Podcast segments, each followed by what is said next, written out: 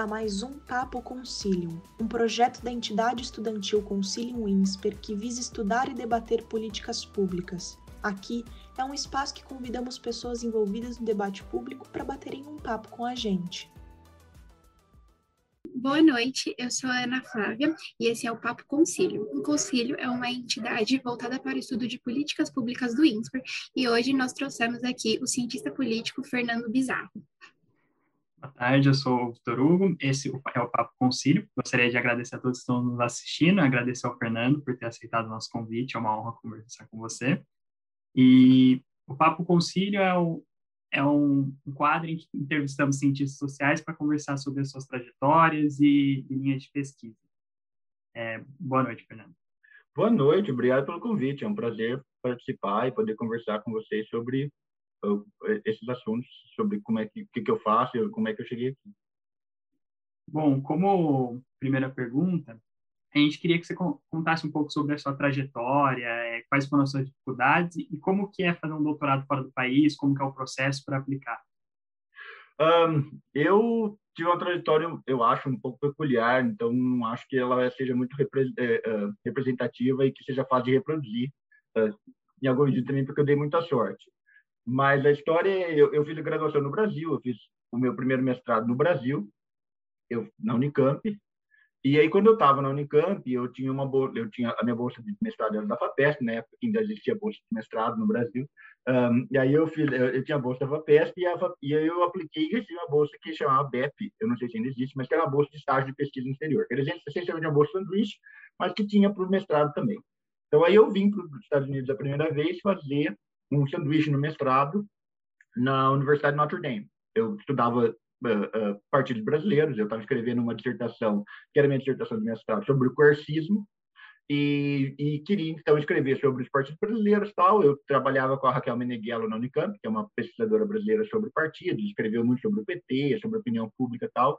E a Raquel tinha escrito um livro sobre partidos conservadores no Brasil contemporâneo com o Scott Warren, que é um cientista político americano que escreveu que eu considero o principal livro sobre os partidos brasileiros, que é uh, Sistemas Partidários e Novas Democracias, o caso do Brasil. E aí, então, a Raquel escreveu para o Scott e falou, olha, eu tenho um aluno que tem uma bolsa e tal, queria fazer um sanduíche, e aí eu vim, então, fazer o doutorado, o, o sanduíche de mestrado em Notre Dame, sob orientação do Scott. Quando eu estava lá, era mais ou menos o período de aplicar para o doutorado, eu gostei do, do que eu, de estar aqui. Uh, era, eu fui para Notre Dame. Eu não sei se as pessoas que estão assistindo acompanham uh, American Football, mas Notre Dame é uma, uh, big em American Football. é uma das escolas mais tradicionais em American Football. 2012 foi uma campanha absolutamente sensacional em American Football. Notre Dame foi undefeated, foi invicta no, no, durante a temporada. Foi pro foi pro pro, pro jogo final do, do, do college, foi massacrada por Alabama na, na, final, mas chegou na final pelo menos. E aí, então, aquilo foi uma coisa, uma experiência espetacular, não só pela experiência de viver uh, a, a, vida universitária americana tal, mas também porque, a para mim, foi um período, assim, foi uma experiência que completamente mudou a minha, minha forma de entender o que eu estava fazendo. Eu eu era eu estava fazendo, como eu disse, mestrado no Brasil e aquilo e eu tentava entender a política brasileira. Meu, meu interesse era sobre o Brasil, eu queria entender o Brasil, eu estava escrevendo sobre Quercia e tal. E aí, quando eu vim para os Estados Unidos, o Brasil era não era a única coisa que a gente estudava, né? Ou seja, o Brasil era um caso entre todos os países do mundo. Tinha 195 outros países no mundo. E aquilo que eu estava interessado em entender sobre o Brasil eu percebi que dava para eu uh, construir um argumento e pensar aquelas perguntas a partir do ponto de vista de o Brasil como um caso de algo maior, né? o Brasil como um exemplo de algo que acontece no mundo inteiro. E isso para mim foi muito é interessante, né? Ou seja, era uma, era assim, eu queria estudar o, o Quercia, na verdade, aquele contexto, o Quercia, não só ele é interessante por causa do famoso vídeo no Roda Viva, em que ele levanta e fica gritando lá mentiroso e caluniador, etc., mas porque ele era um fenômeno fantástico do ponto de vista, agora eu entendo isso, que era a questão de que como um líder consegue perder eleições, perder eleições sem parar, porque desde 94 ele perdeu uma eleição atrás da outra, e ainda assim manter o controle do partido. Né? Essa é uma questão que, para mim, eu estava ali respondendo no contexto do Quercia, mas quando eu vim aqui, ela, ela ganhou uma outra proporção, que era tentar entender, então, como líderes partidários são capazes de controlar uma organização sem ter acesso aos recursos do Estado para distribuir como patronagem. Então, isso foi algo que só ficou claro para mim, que essa era a pergunta da minha pesquisa, quando eu vim aqui e fui forçado a convencer aquelas pessoas que não, não davam a mínima para o Brasil, porque o Brasil era simplesmente um outro caso, de que havia alguma coisa interessante no que eu estava fazendo. E aí, com isso, eu fui forçado a dizer, olha, o meu problema não é o Quercia. Quando eu digo para algum brasileiro, ou principalmente para alguém de São Paulo, eu estudava Quercia, isso obviamente já dizia alguma coisa para eles. Quando eu ia para um americano e dizia, olha, eu estudo Quercia, ele enfim, era que nem se eu dissesse que eu estudo, sei lá, um extraterrestre. Não queria dizer absolutamente nada para ele. Né? Então, eu, eu fui forçado a dizer o que, que, que o Quercia representava. Né? O Quercia é um exemplo do que. E aí, ao fazer isso, me pareceu que era muito mais interessante pesquisar o Brasil nesse sentido, ou seja, o Brasil como exemplo de alguma coisa, do que o Brasil pelo Brasil mesmo. E aí, com isso, então, eu apliquei para o doutorado em Notre Dame, comecei o doutorado lá, fiz três anos de doutorado lá. Quando eu estava no terceiro ano, eu trabalhava com o Scott Warren ainda.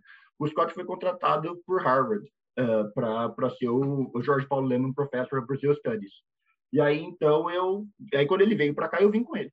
Né? E eu, enfim, ele, ele perguntou se eu queria vir junto, eu vim junto.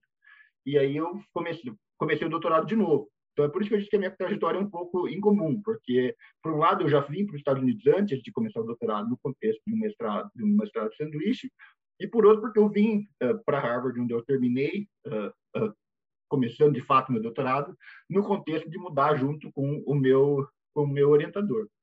Mas foi mais ou menos aí, né? Foi, foi nessa trajetória de começar ali no Brasil e tentar entender os partidos brasileiros, para tentar entender a questão dos partidos no sentido mais geral, que foi algo que a experiência americana me deu num nível que eu não tinha enquanto eu estava no Brasil. Né? No Brasil, você estuda o Brasil. Né? Aqui nos Estados Unidos, eu estudo partidos e o Brasil é um dos casos que eu estudo. Então, foi mais ou menos assim que eu, que eu cheguei onde eu estou hoje. Interessante. E é, você comentou um pouco que é, tem essa diferença, né, que no Brasil a gente fica estudando muito específico do Brasil, e lá é uma coisa mais geral, uma teoria um pouco mais ampla. Né? Tem alguma outra coisa, assim, que te chamou muita atenção de diferente da área de ciência política aqui nos Estados Unidos? Uh, eu acho que tem, outra, tem duas outras diferenças que são fundamentais. A ciência política, enquanto uh, disciplina, aqui é muito mais próxima da economia do que ela é no Brasil.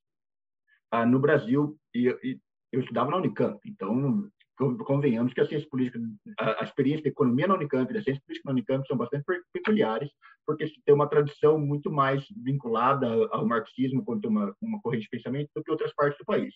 Mas, de qualquer forma, a ciência política, em qualquer parte do Brasil, ela é mais próxima das da sociologia e da antropologia, porque normalmente ela está agrupada nesse conceito de ciências sociais do que nos Estados Unidos, na qual a ciência política é muito mais distante da sociologia uh, e completamente distante da antropologia. Antropologia é outra coisa. Antropologia não, ninguém faz nem ideia que se trata da antropologia aqui. Uh, e, e, com isso, a ciência política é muito mais próxima da economia. Então, isso para mim foi muito interessante, porque também ela isso ali, se alinhava mais ou menos com uma forma que eu pensava o mundo. Então, que nem no Brasil, eu nunca tinha tido contato com coisas como microeconomia, game theory, etc. Que quando eu cheguei aqui, eu passei a ter contato tal, e aí passei a usar para minha pesquisa.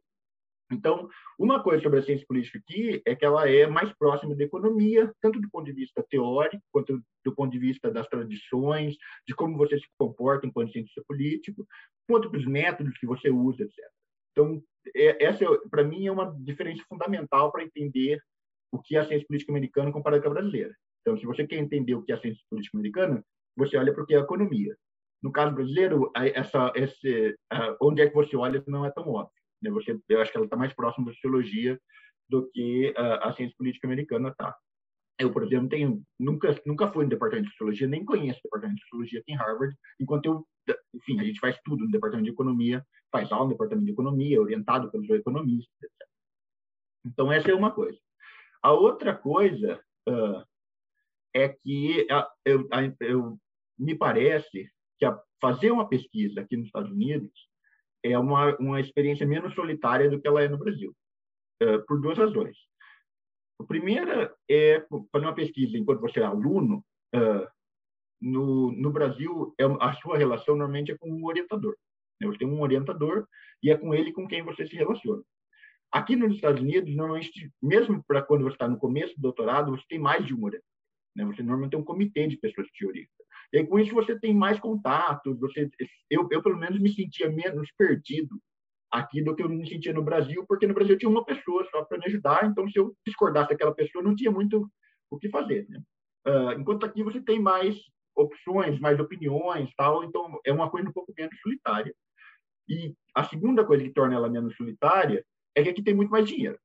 Né? E como tem muito mais dinheiro, eh, você consegue fazer coisas junto com outras pessoas que você não consegue fazer quando você faz quando você uh, faz pesquisa de dinheiro, você acaba ficando muito mais limitado nas opções do que você pode fazer. E enquanto aqui tem mais dinheiro, então é possível fazer mais pesquisas diferentes.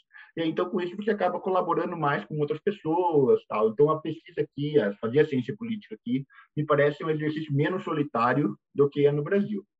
É, mas essas são as principais diferenças. Eu acho que ela é, ela é, enquanto disciplina, ela é mais robusta, tem mais colaboração e ela é muito mais próxima do que é o padrão da economia do que ela é no Brasil. Muito obrigada. E agora, fazendo uma pesquisa mais sobre a tese de doutorado que você vem desenvolvendo, que pega e tenta explicar como que é, os países podem, é, como que um sistema partidário podem se tornar sistemas partidários fortes e estabelecidos. Eu queria saber como que você está fazendo, qual está sendo a sua metodologia, que conclusões que você já está tendo, se, qual resultado você espera ter? Um, de fato, então, então eu, eu vou dar um, um, um, passo atrás só para explicar como é que eu cheguei nessa pergunta. Que era, para mim, é a pergunta que eu sempre quis responder na minha vida. Era, era o que eu queria ter escrito na minha uh, uh, iniciação científica e a minha orientadora aí no Brasil disse, não, não, não, muita coisa, vamos fazer outra coisa. Aí eu queria escrever no mestrado, falou, não, não, não, muita coisa, vamos escrever outra coisa, aí eu quis escrever sobre Quercus, que era entender por que, que o Brasil, que, enfim, experimentou com a democracia diversas vezes. Né? Ou seja, o Brasil tem eleições há mais de um, há mais de 100 anos. Então, o Brasil experimentou com eleições, eleições diversas vezes. Tem um parlamento há 200 anos. Ainda assim, nunca construiu o tipo de padrão de representação política baseado em partidos que você vê nos países ocidentais. Né? E, para mim, isso parecia um, um, um quebra-cabeça difícil de entender, porque a literatura sobre a política econômica dos partidos e a política econômica da democracia, a economia política dos partidos, a economia política da democracia, essa é a tradução correta. Não, a política econômica, que a política econômica do Brasil quer dizer a política macroeconômica. A economia política da democracia dos partidos diz que quando você tem eleições, quando você tem um parlamento, é da própria lógica da competição política que os partidos, os partidos fortes vão emergir. Porque os partidos são úteis para os, políticos. Né? Ou seja, um, ele, um político que não tem um partido, tende a ganhar menos eleições do que um partido, um político que tem partido, porque o cara que tem um partido tem lá, são, se você é, se eu chegar para você e dizer, olha, vota para o Victor, é, você não sabe absolutamente nada sobre o Victor se você não conhecer ele pessoalmente. Ou seja, você não tem nenhuma informação sobre as preferências dele, quem ele é, o que ele pensa, etc. Agora, se eu chegar para você e dizer, olha, vota para o Victor do PT, isso já te diz um monte de coisa.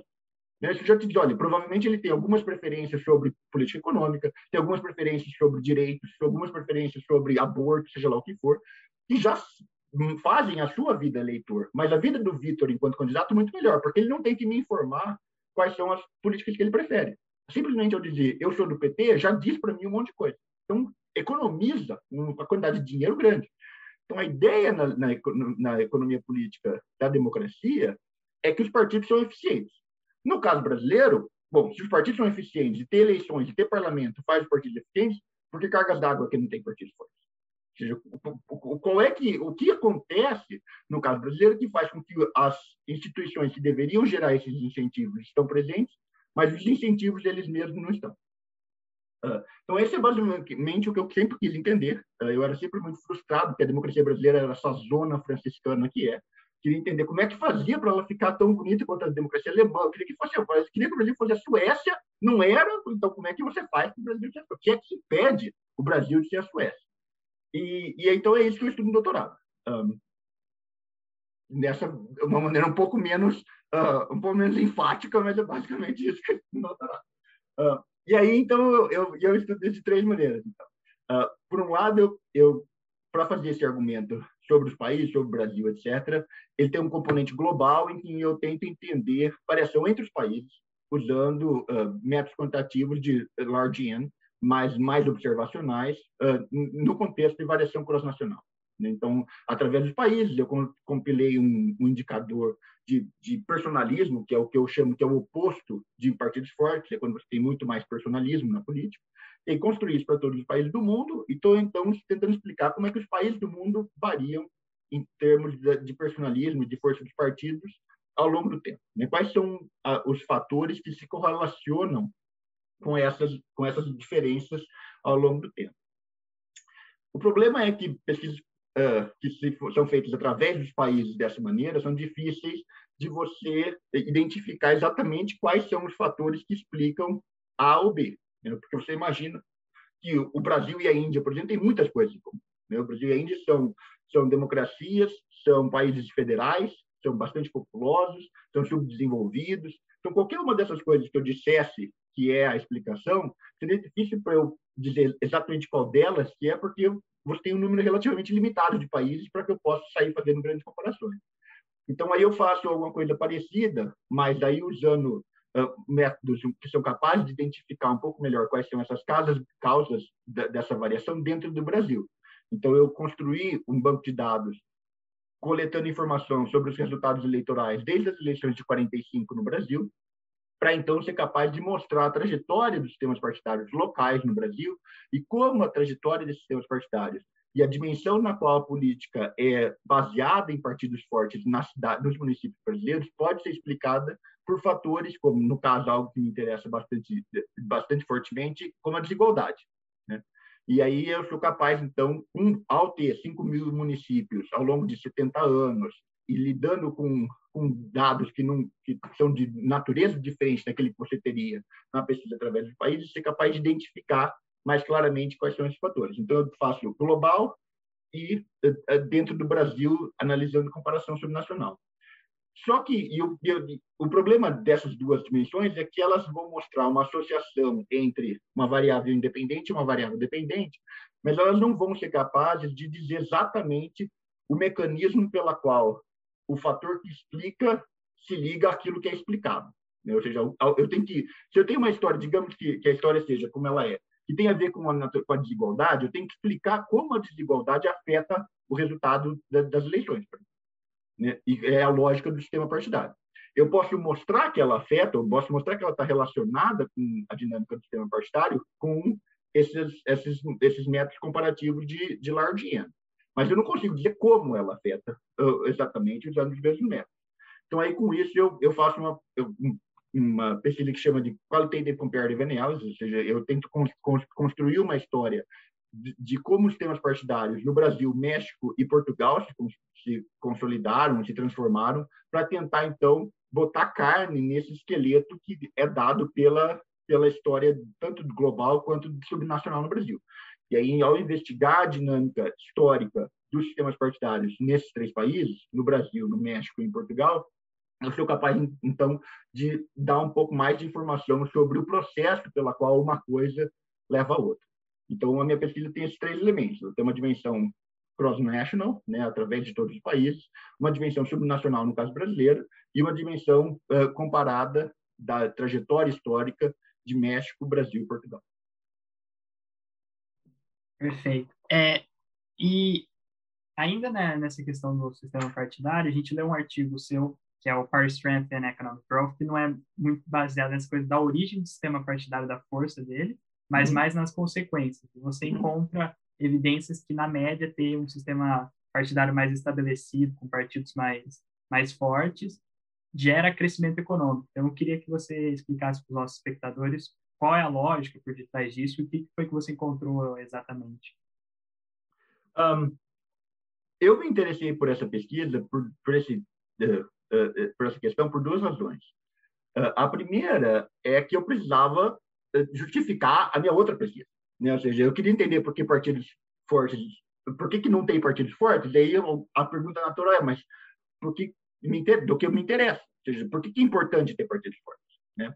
E aí no contexto dessa discussão, entender por que é importante ter partidos fortes. Se eles causam um desenvolvimento econômico, bom, muito bem, aí já, já, já deu uh, uh, validade eh, para minha outra pesquisa, que era a pesquisa que de fato eu queria fazer.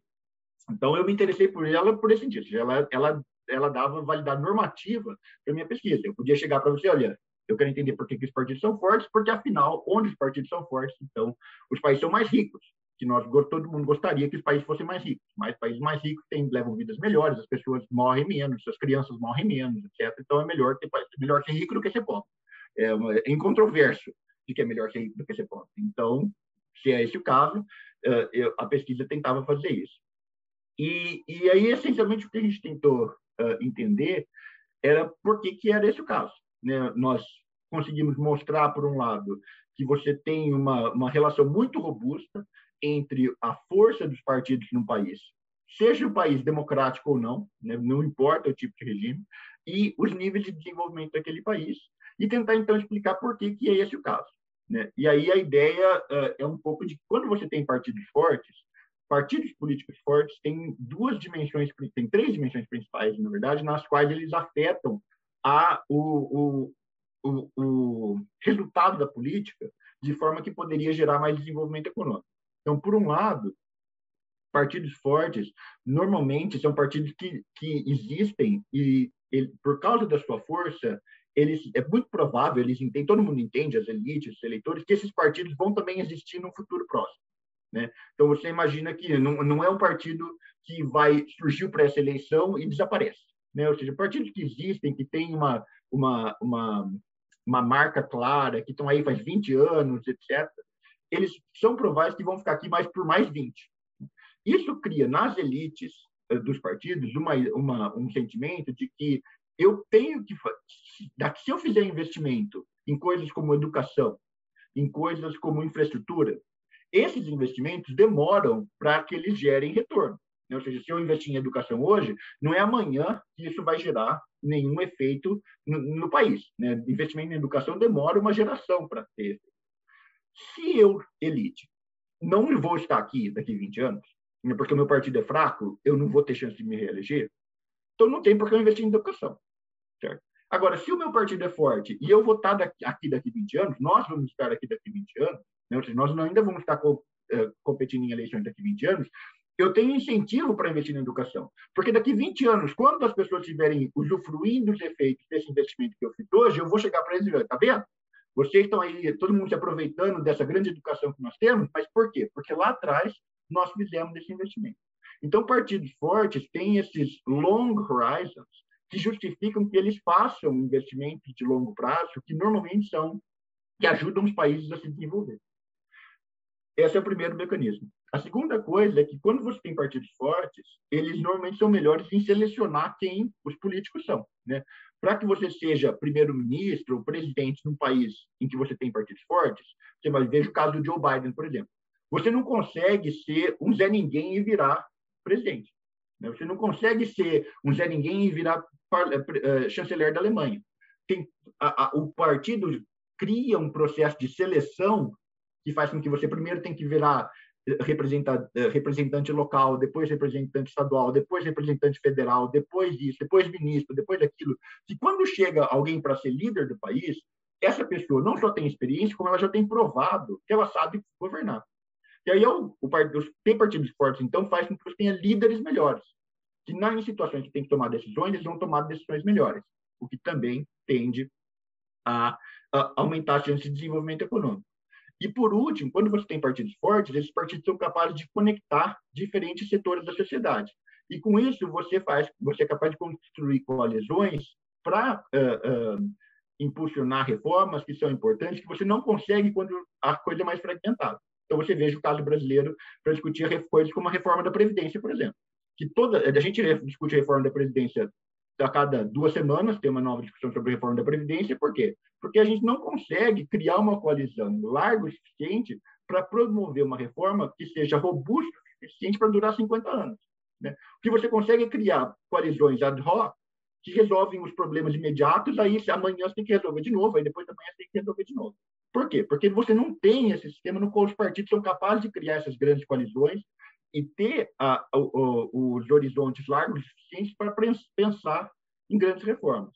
Então, os sistemas partidários, eles sistemas partidários fortes, partidos fortes, selecionam líderes melhores. Esses líderes têm horizontes mais longos e são capazes de construir coalizões mais robustas. E com isso, eles fazem os países se desenvolverem mais.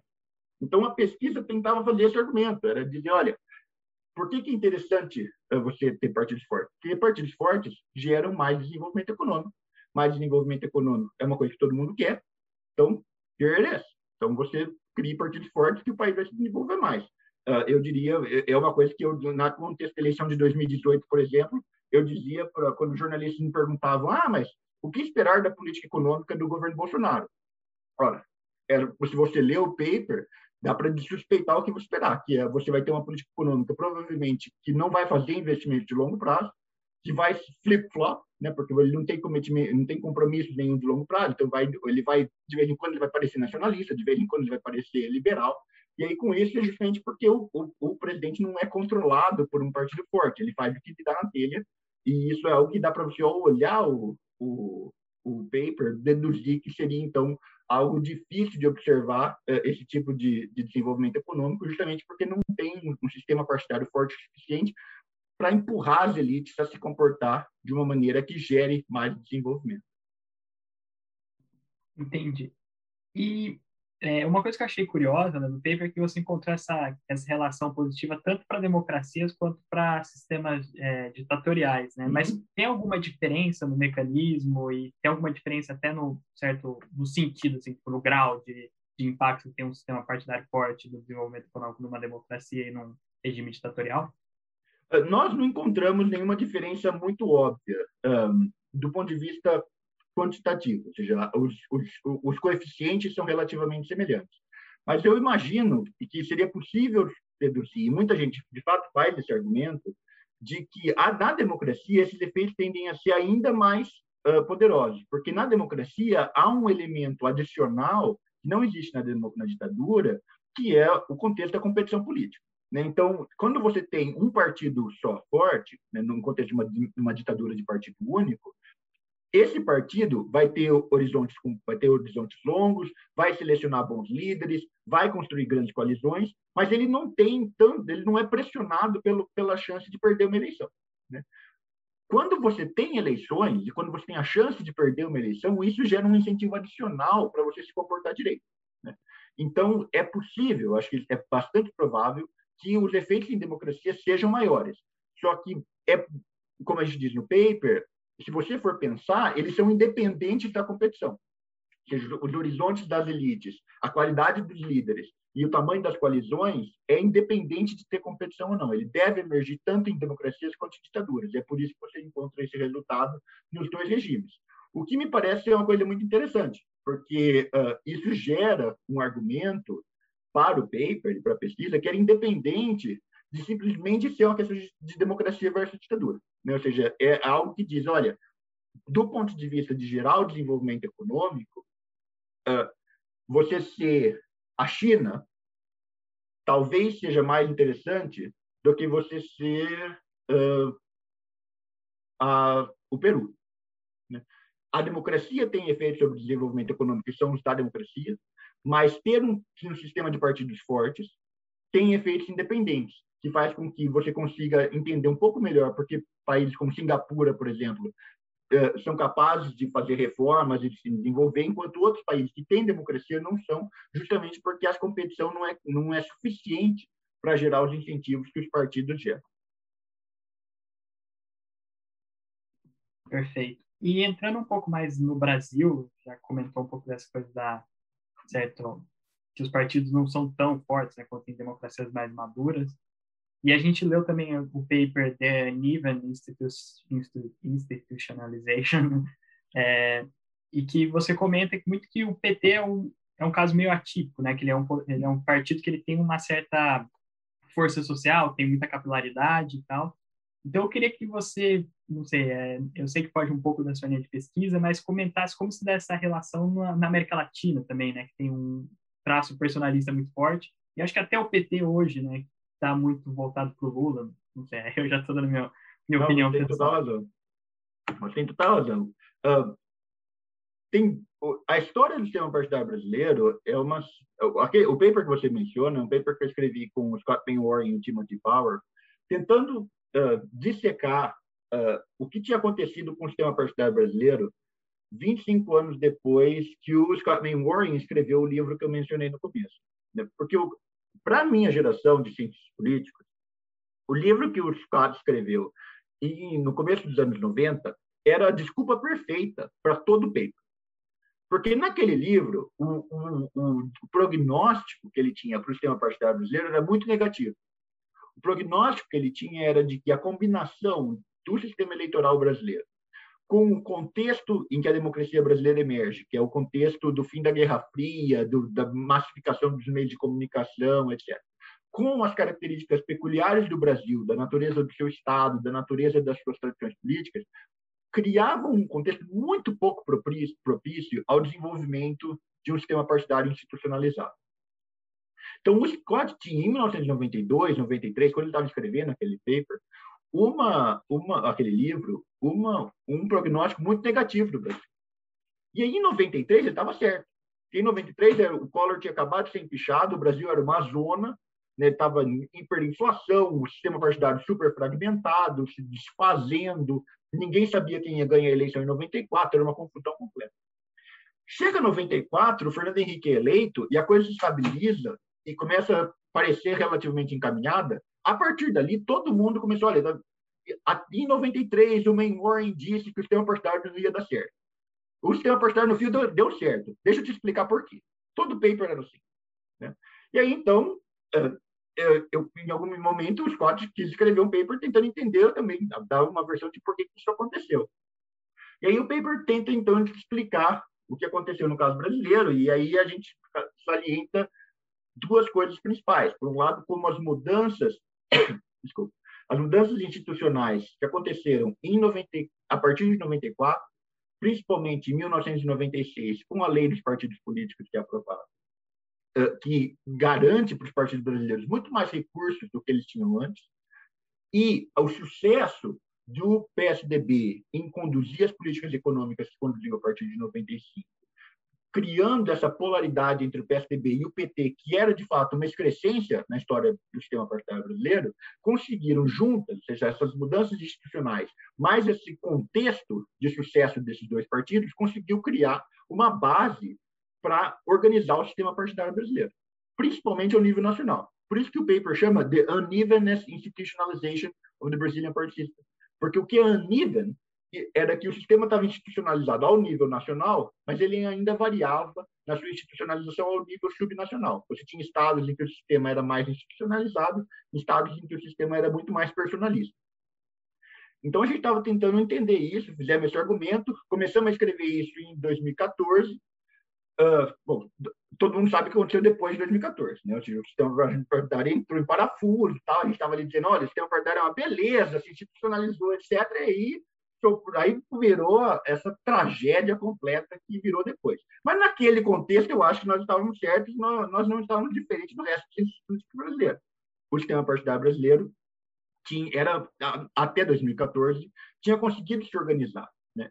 E se organizou por causa dessas mudanças institucionais, por causa dessa dimensão contextual e porque tinha algo que era, como eu disse, uma excrescência na sua própria história, que era a, a existência do Partido dos Trabalhadores na, no seu formato àquela altura. O, o Partido dos Trabalhadores é, foi, é e foi um partido muito diferente de toda, todo o resto dos partidos brasileiros. É, ele era um partido de massas, no sentido de que ele conseguia ter ampla penetração territorial, sólida organização local, filiados, militantes, identidade, etc., coisa que nenhum outro partido brasileiro tinha. E ao ter isso, o PT meio que forçou o PSDB a replicar alguma dessas práticas. Ele não replicou todas essas práticas, mas ele conseguiu replicar algumas dessas práticas e isso ajudava a organizar o sistema. Então, o PT dava meio que carne para o sistema. Ele, ele forçava todo mundo a se comportar bem, porque ele se comportava de uma maneira que, que tinha a ver com um sistema partidário mais institucionalizado. A partir de 2014, tudo isso degringola, e degringola até mesmo dentro do PT, como você mesmo disse. Ou seja, o PT antes de 2000, até o, antes de 2014, isso já era verdade, mas até o fim do, do, do, do segundo governo do presidente Lula, eu acho que nenhum cientista político discordaria que o partido era maior do que o presidente. Ou seja, o partido era maior do que o Lula.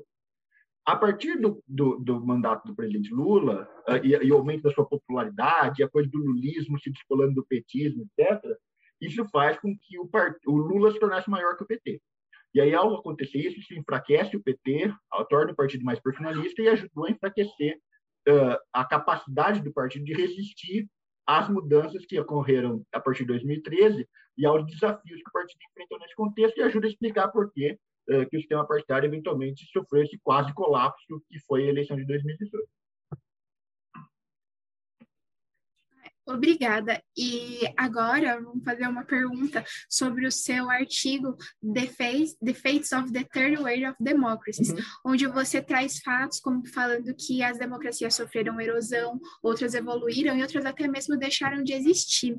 Então, eu queria que você explicasse um pouco mais sobre a sua pesquisa, que você contasse os resultados que você trouxe e, principalmente, explicasse para a gente, por favor, o, quais são as principais diferenças entre uma democracia de alta qualidade e de baixa qualidade. Nessa pesquisa, a gente, a, o problema era um pouco diferente. Uh, não era nem não era sobre o sistema partidário em si, mas era tentar entender três casos. É, é, enfim, era tentar entender vários casos, mas eu, eu, vou exemplificar com três casos que são a Argentina, o Brasil e o Chile. Um, se você pega o, a, quando o Brasil, a Argentina e o Chile se democratizaram no final da, durante os anos 80, o nível de democracia que eles tinham era muito diferente. Né? O, o Brasil era relativamente é, tanto o Brasil quanto a Argentina já eram eram, eram países que estavam se democratizando, mas você não assim as eleições eram livres e justas, mas o Congresso não funcionava muito bem, o presidente não, não, ainda não respeitava a Constituição 100%, era uma coisa meio, era uma coisa meio bagunçada, né, que tem a ver com essa ideia de da qualidade da democracia. Ou seja, democracias de alta qualidade são democracias nas quais as dimensões principais da democracia, que são a, a, o quão livres e justas são as eleições, quão robustos são os checks and balances, ou seja, o equilíbrio entre os poderes e a capacidade de um poder evitar que o outro uh, cometa atos autoritários. E os direitos que os cidadãos têm, né, ou seja, em que medida os direitos que os, os cidadãos têm direitos democráticos, essas são as três principais dimensões da democracia. Democracias de alta qualidade normalmente se saem bem nas três dimensões. Você tem eleições que são livres e justas, checks and balances são robustos e os cidadãos têm muitos direitos. Muitas democracias não se saem bem nas três dimensões. Né? Então, por exemplo, elas têm eleições que são mais ou menos livres e justas, mas os cidadãos têm seus direitos sistematicamente violados. O, o caso brasileiro é historicamente um exemplo disso, né? principalmente no, nesse contexto mais recente. As eleições eram livres e justas, pelo menos desde 1986 as eleições são livres e justas, mas uma parte não, não trivial dos cidadãos eh, não tem acesso a alguns direitos. Né? Então, você tem, não só por causa de desigualdades sociais, etc., mas você imagine que, que tem cidadãos que não têm acesso à justiça, não têm acesso a um advogado, não têm acesso a, a, a direitos básicos como expressão, como movimento, você ainda tem casos de, de, de, de trabalho em situação análoga à escravidão, etc. Todo esse tipo de coisa mostra que a qualidade dos direitos, por exemplo, é limitada. Então, o Brasil é uma democracia. Por quê? Porque tem eleições as eleições são livres e justas, quem ganha a eleição leva o poder. Mas essa democracia é uma democracia de baixa qualidade, porque nessas outras dimensões do que você imagina que é uma democracia, o país se sai mal.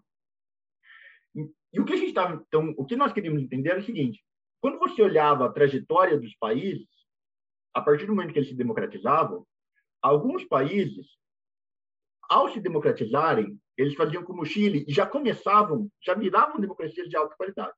Então, já no começo da democracia chilena, você não só passa a ter eleições livres e justas, como os checks and balances funcionam bem e os direitos são respeitados. Outras democracias, como o Brasil, elas democratizam, ou seja, elas passam a ter eleições livres e justas, só que a qualidade da democracia é pior. Então, tem aí uma diferença de qualidade da democracia que deve ser explicada. E a outra coisa é, o Brasil, por exemplo, era muito parecido com a Argentina nesse contexto. Só que no, no, é como, na medida que o tempo passa, a democracia brasileira se torna muito melhor. A qualidade da democracia brasileira cresce. Ou seja, você compara como era o Brasil em 1987, quando já era uma democracia, e o Brasil em 1988, depois da Constituição, e o Brasil em 2014, ninguém vai discordar que o Brasil era muito mais democrático em 2014 do que ele era em 1988. As pessoas tinham muito mais direitos, os checks and balances eram muito mais robustos e as eleições eram muito mais livres e justas. Então, o Brasil, ao longo do tempo, se tornou mais democrático. A Argentina começa mais ou menos igual ao Brasil e continua sempre a mesma porcaria. Então, esse era um outro problema que a gente estava tentando entender, ou seja, como é que você democratiza uma democracia?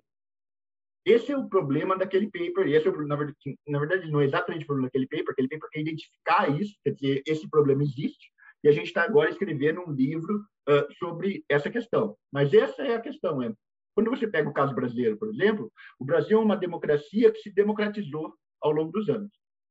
A Argentina é uma democracia que não se democratizou. O que explica essa diferença?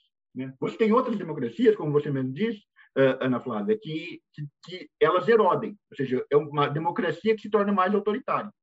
O que explica esse tipo de variação? Ou seja, esse é o objetivo daquela pesquisa, tentar entender o que, por que, que algumas democracias se democratizam, porque algumas democracias continuam mais ou menos na mesma, elas são estagnadas, a gente chama, e porque algumas democracias sofrem erosão. Esse é, é um pouco o objetivo daquela pesquisa, tentar entender que é que causa isso? Nós ainda não temos uma resposta, nós estamos trabalhando em escrever é, esse livro. Eu ainda não sei dizer exatamente qual é a resposta é, do porquê que é assim. Mas é basicamente isso que nós estamos entender, tentando entender. É o que, por que algumas democracias se democratizam e outras não. Entendi, muito obrigada. E a outra pergunta ainda vai nessa linha de raciocínio da democracia do Brasil, porque recentemente saiu uma pesquisa da VEDEM, que inclusive é uma base que você já usou para fazer as suas pesquisas, e que está falando que o Brasil é um dos países que mais caiu nos índices de democratização e tudo mais. Então, eu queria saber um prognóstico seu com base em na conjuntura atual do Brasil, de como que vai ficar toda essa situação da democracia, o que, que nós podemos aguardar. Uh, o que você pode aguardar, aí você já, já gerou, porque aí eu já não sou capaz de dizer. Agora, o que eu posso dizer assim, de fato, uh, uh, o que eu posso dizer a partir do, do, da minha pesquisa sobre democracia é que são duas coisas. A primeira é que é, é inconteste que a democracia brasileira erodiu de 2014 para cá. Não erodiu tanto no contexto das eleições serem livres e justas. As eleições de 18 foram talvez é tão livres e justas quanto tenham sido antes, mas certamente na dimensão dos checks and balances, né, ou seja, do controle que o Congresso e o Judiciário têm sobre o Executivo, por exemplo, diminuiu. O Congresso e o Judiciário hoje são muito menos capazes de forçar o Bolsonaro a se comportar direito do que eles forçavam os outros presidentes a se comportar direito. Uh, e também no contexto dos direitos, né? ou seja, hoje você veja toda essa, essa sistemática violação e esse, esse uh, como é que diz em português? Esse harassment, né? esse, essa, essa, essa tentativa de intimidar opositores políticos que você vê a partir do governo, que era uma coisa que não existia antes, né? não tão sistemática. Podia acontecer aqui ou ali, uma vez ou outra, acontecia ao nível subnacional, mas certamente não acontecia tão sistematicamente quanto acontece hoje. Então, não tem nenhuma dúvida que a democracia brasileira erodiu nos últimos anos, como os resultados do Videm uh, sugerem. O que nós sabemos a partir da, da minha pesquisa com, com o Man Warren sobre as democracias são duas coisas. A primeira é que países que sofrem o nível de erosão institucional da democracia que o Brasil sofreu, dificilmente, muito dificilmente, se recuperam rapidamente. Não existe nenhum caso, eu vou repetir, não existe nenhum caso na história das democracias na qual um país a democracia erodiu tanto que ela erodiu no Brasil e ela se recuperou rapidamente normalmente demora 20 anos para se recuperar.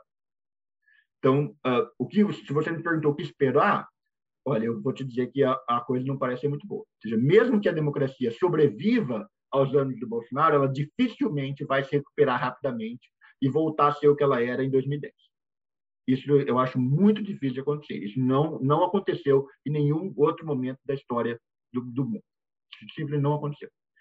O que é pior é a maioria dos casos que sofreram a erosão que o Brasil sofreu, dificilmente eles param no nível em que o Brasil parou. Ou seja, a democracia brasileira não ela erodiu, mas o Brasil continua sendo uma democracia.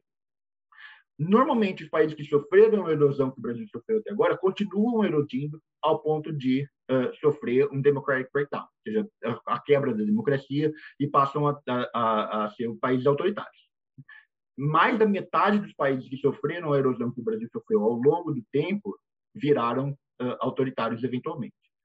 Eu acho que é difícil ser um país como o Brasil ser autoritário a essa altura do campeonato, por causa das forças internacionais, pela natureza do próprio país, pela dinâmica institucional, etc.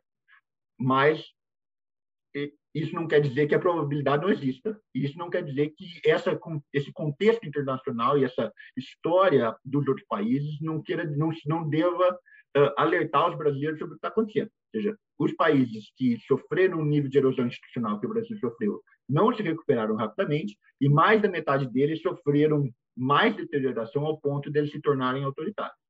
É isso que eu posso dizer, não é exatamente, eu imagino, o tipo de otimismo que, que talvez você quisesse, mas é, é, é isso que, eu, que, me parece que, a, que, a, que, esse tipo de pesquisa uh, sugere.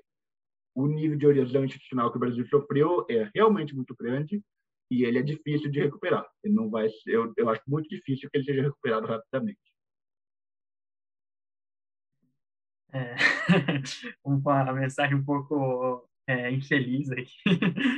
É, porque vocês me é, perguntaram, eu, simplesmente, eu não posso fazer nada, os fatos são fatos, eu simplesmente estou aqui reportando. É, não tem como ser muito otimista né, nessa, nesse contexto. É, e para fechar a nossa conversa, eu queria que você desse algumas duas dicas. Uma para quem quer seguir a área de ciência política e outra dicas culturais, de artigos, livros sobre a área de sistema partidário. Um, eu acho que hoje em dia, para quem quer seguir a área de ciência política, e, e eu suspeito que isso seja verdade para quem quer fazer ciências sociais em geral, para quem quer fazer economia, um, você tem que estar, tá, você tem que ter duas coisas.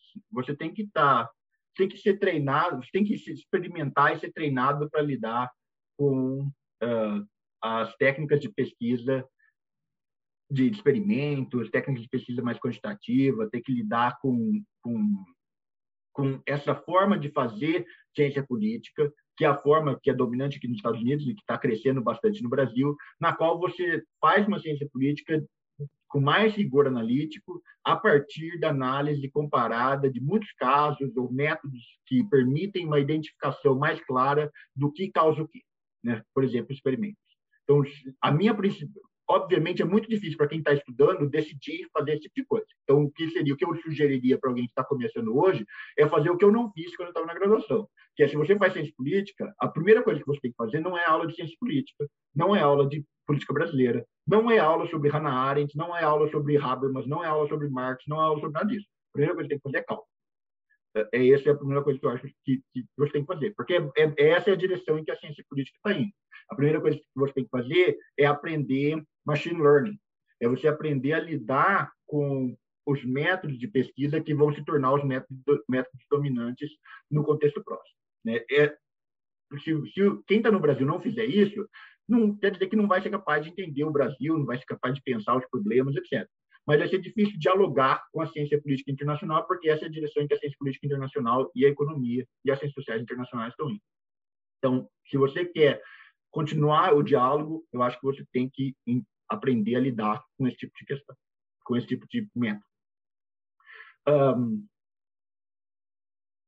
e uh, sobre dicas culturais, eu não tenho muito tempo de ler uh, nada muito muito que seja ficção. Eu, eu brinco que é porque a, ciência, a política brasileira já me dá entretenimento suficiente para ainda ter que ler ficção. Né? Ou seja, basta eu ter que ler a Folha de São Paulo todo dia, se ainda tivesse que ler o Gabriel Garcia Marques todo dia, era muito absurdo uh, para uma vida só. Então, não tem muito como eu, eu... Macondo é aqui, não tem muito por que eu fazer uh, muito além disso.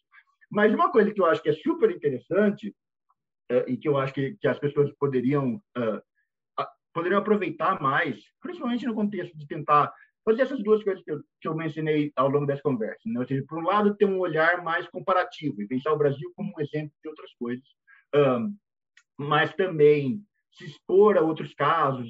Uh, eu, eu acho que uma das coisas mais interessantes que tem no Brasil e que as pessoas que é subaproveitado, principalmente pelos pelos por quem está quem tá estudando, ela é algo como a versão brasileira do Journal of Democracy, que é uma publicação americana que não é uma publicação que, que, que ela é mais ou menos uh, peer-reviewed, né? ela não é exatamente como as grandes revistas americanas, mas ela é um espaço no qual as pessoas que estão pensando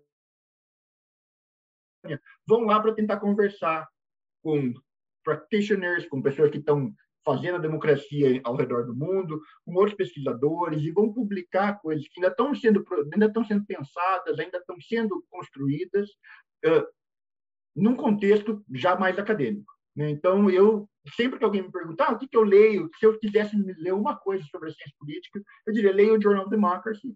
Uh, e a vantagem é que a, a, o Instituto Fernando Henrique publica uh, o Journal of Democracy em português.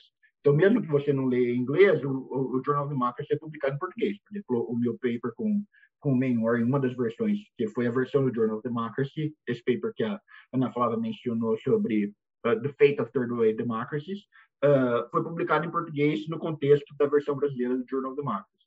Então, quem quiser ler um pouco mais sobre isso, de uma perspectiva já mais acadêmica, mas numa linguagem mais acessível, uh, eu acho que poderia ler o Journal of Democracy, ele não vai ser ficção, então não é exatamente assim que você vai uh, poder escapar da realidade brasileira, mas ela vai colocar essa questão da política comparada uh, mais claramente e vai te dar uma chance, então, de conhecer algo sobre o Paquistão, sobre a Turquia, sobre seja lá o que for, que, que pode ajudar a pensar o Brasil e pensar os problemas que o Brasil tem hoje uh, a partir da experiência de outros países.